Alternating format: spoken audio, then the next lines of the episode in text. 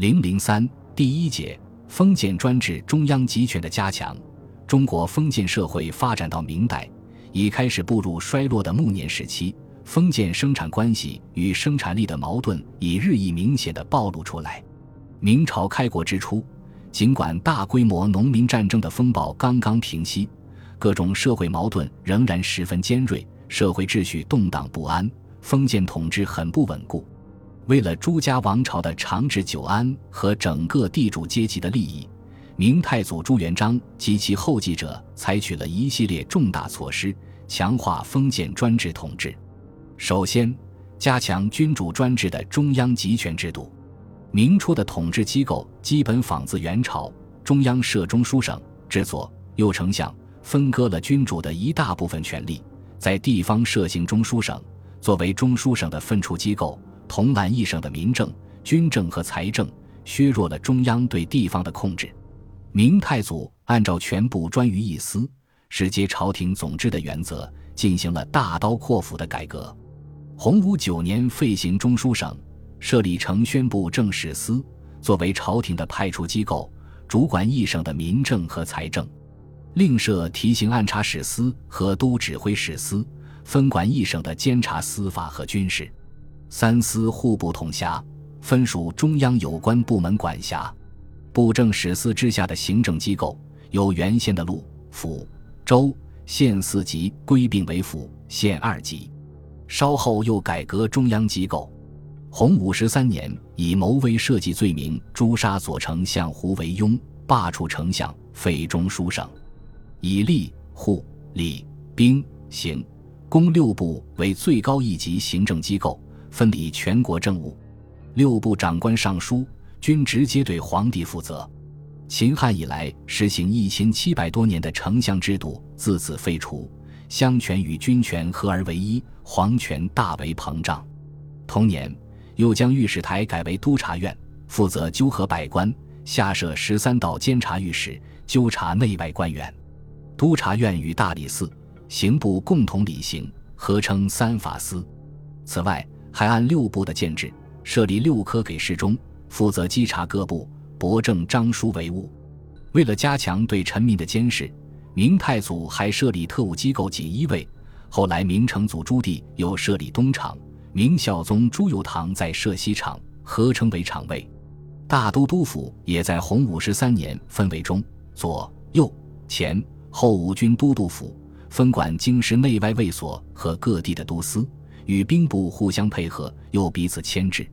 经过改革，行政、监察、司法、军事三大系统的机构互相独立。彼此牵制，最后均听命于皇帝，形成了空前发展的高度集权的专制系统。丞相废除后，因百物从疾，明太祖曾仿照宋制，挑选几名文人充当殿阁大学士，以备顾问。明成祖时，使阁臣并御机务，逐渐形成内阁制度。明宣宗朱瞻基更授予阁臣票拟之权，同时又授予司礼监批诸之权，使之互相制约。皇帝通过内阁与司礼监两套机构来行使专制权力，指挥整个统治机构的运转。明朝君主专制的中央集权制度进一步趋于完备。其次，厘定礼制，维护壁垒森严的封建等级制度。贵贱有别的封建等级制度是维护专制统治的一种重要手段。明太祖强调：“西帝王之治天下，必定礼制。”以便贵贱明等威。立国之初，他务为皇，即命开局治理，广征其儒，分类考定。经过三十余年，先后制定大明集礼、洪武礼制等十余种礼制。永乐时又颁布文公驾礼。至嘉靖朝又颁布明伦大典、四仪成典及交礼考议。弘治、正德朝纂修大明会典。记载礼制由详，经嘉靖、万历朝的修订而成一代定宪。明代的礼制针对当时的社会现实，对君臣士庶的各种行为，包括朝会、舆府、仪位、朝觐与相见、祭祀、丧葬等仪式，皆依等级的尊卑高下作出严格的规定，不许逾越紊乱，否则就将受到严厉的惩处。例如，对服色、器皿、房舍，国出着令，凡官民服色、官带、房舍、鞍马、贵贱各有等地，上可以兼下，下不可以兼上。官员任满制事与贱人同，其父祖有官身没，非犯除名，不续子孙，许居父祖房舍，及衣服车马，有官者一品级，其遇此者及军官军人服色，不再尽力。又禁凡服色、器皿、房屋等项，并不许雕刻刺绣古帝王、后妃、圣贤人物故事及日月、龙凤、狮子、麒麟、犀牛等形，所以便上下定民制。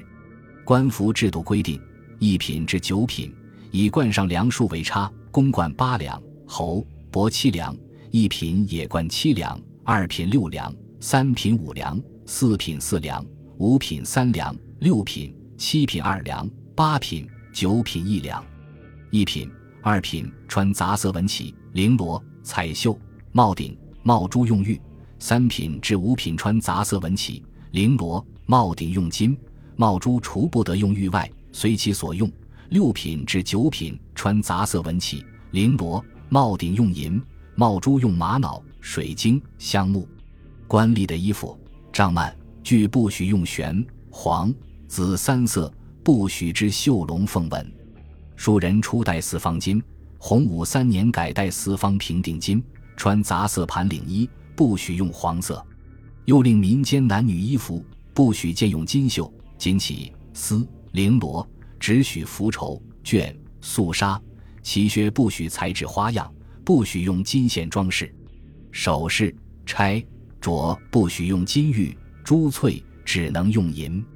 洪武六年令庶人金环不许用金玉、玛瑙、珊瑚、琥珀；庶人帽不得有顶，帽珠只许用水晶、香木。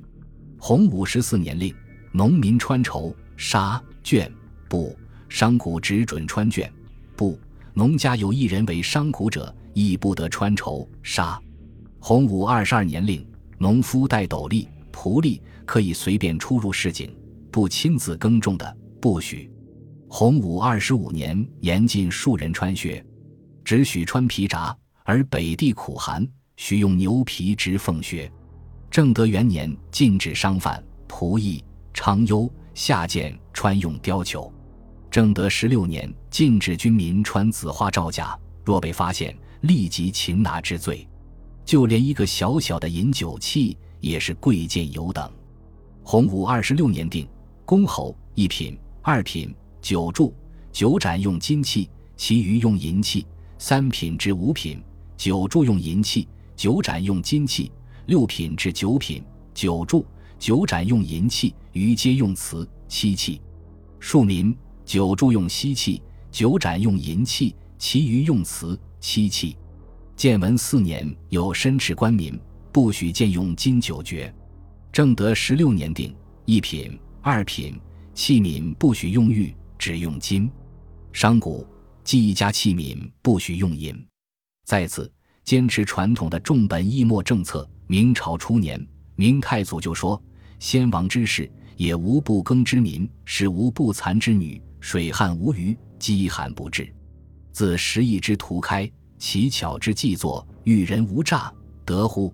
朕思足食在于禁末，足一在于革靡。”他只是户部大臣，理财之本是使农不废耕，女不废织，厚本易末。从此，重本易末便成为明王朝保护小农经济、巩固专制统治的一项基本国策。为了保护小农经济，明王朝主要采取了如下措施：第一，鼓励垦荒。洪武年间宣布，各处荒闲土地许令诸人开垦，永为己业。予免杂贩差役三年，并广泛组织屯田。永乐初年，又继续移民到北平等地垦荒，耕地面积因而明显扩大，自耕农和中小地主数量大增。第二，兴修水利。洪武年间，曾掀起兴修水利的高潮，除修建大量中小型灌溉工程外，还修筑一批灌田万顷至数万顷的大型水利工程。永乐年间，又大规模治理疏浚了大运河。第三，捐免租税。明史载太祖之训，凡四方水旱者免税，丰岁无灾伤；一则地级民贫者优免之。人宣时期继续坚持这种做法。明宣宗对户部说：“民饥无食，既之当如整逆救坟。”第四，续患救灾。明初令每县于四境设立四仓，用官钞抵谷，储诸其中，以备荒年赈贷。直到正统初年。还召中外则贤臣，发府库之财，以益仓廪之粟，备岁凶救灾。第五，招抚流亡。对于破产流亡的逃户，明初官府总是通过各种手段将他们遣回原籍或复籍从事农耕，免除一至三年不等的赋役。明中期成化年间，还招抚流民二十万户，给咸田，置云阳府，立上京等县统治制。为了阻止农民弃本逐末，从事工商业活动，明王朝还建立严格的户籍与录引制度。建国之初，即普查人口、登记户籍、编造黄册，将居民编入里甲，规定里甲之内，士农工商均需互相知保，不许随意流徙，从而使居民在政治上成为地域的简单附属物。军民走出百里之外，必须持有路引。方可通过官津告讨和使用路引，要遭到官吏的各种敲诈勒索。即便费尽周折离开乡土来到城里，还需到官府登记，允许战事及后，方可从事工商业活动。对于工商末业，明王朝则采取各种手段加以抑制。除了维护等级尊卑的礼制对商人的歧视性规定外，明王朝对战绩的民间工商业者征派各种赋税徭役，商税明初较轻，人宣以后明目渐多，税率渐重，至明后期形成税繁商困的局面。万历中叶以后的矿监税时，更是处处开矿，处处抽税，使不少工商业者陷于破产。明王朝还常借铺户当官及铺户为官府买办之机，通过低价收购、借用。仁义所派等办法，对工商业者任意剥削和掠夺。明廷还实行矿禁，不许开采某些矿洞，并禁止盐茶的自由贸易。此外，明王朝还厉行海禁，禁滨海民不得私出海，不准片板下海，禁止出海经商。隆庆年间虽持海禁，但也只通东西二洋，不得往日本倭国。明王朝的这些重大举措。特别是中央集权的强化，对于维护和加强国家的统一和主权独立，对于明初社会矛盾的缓和与社会经济的恢复发展具有重要的意义。同时，由于加强中央集权的结果，明王朝比历代王朝集中了更多的人力、物力和财力，因而得以组织一些大规模的政治、经济、文化活动，如修纂永乐大典、修筑长城、营建北京城。治理运河以及派遣郑和下西洋等等，所有这一切都对明代文化的发展产生了积极的作用。但是，皇权的高度扩张、君主的绝对专制，势必导致政治的腐败、社会矛盾的加剧。壁垒森严的等级制度又必然造成社会结构的刻板僵化，扼杀人们的个性和创造力。而传统的重本抑末政策，更严重的阻止工商业的发展。妨碍资本主义萌芽的滋长，这对明代文化的发展不能不产生极大的消极影响。中国在明中期以前，经济文化的发展一直处于世界先进的地位，但是到了明末，当英国取得资产阶级革命的胜利，西方世界进入近代史的时候，中国历史的前进步伐却与西方拉开了距离。从这个意义上说，强大的皇权与极端专制的封建统治。乃是中国在世界上由先进转为落后的一个重要因素。本集播放完毕，感谢您的收听，喜欢请订阅加关注，主页有更多精彩内容。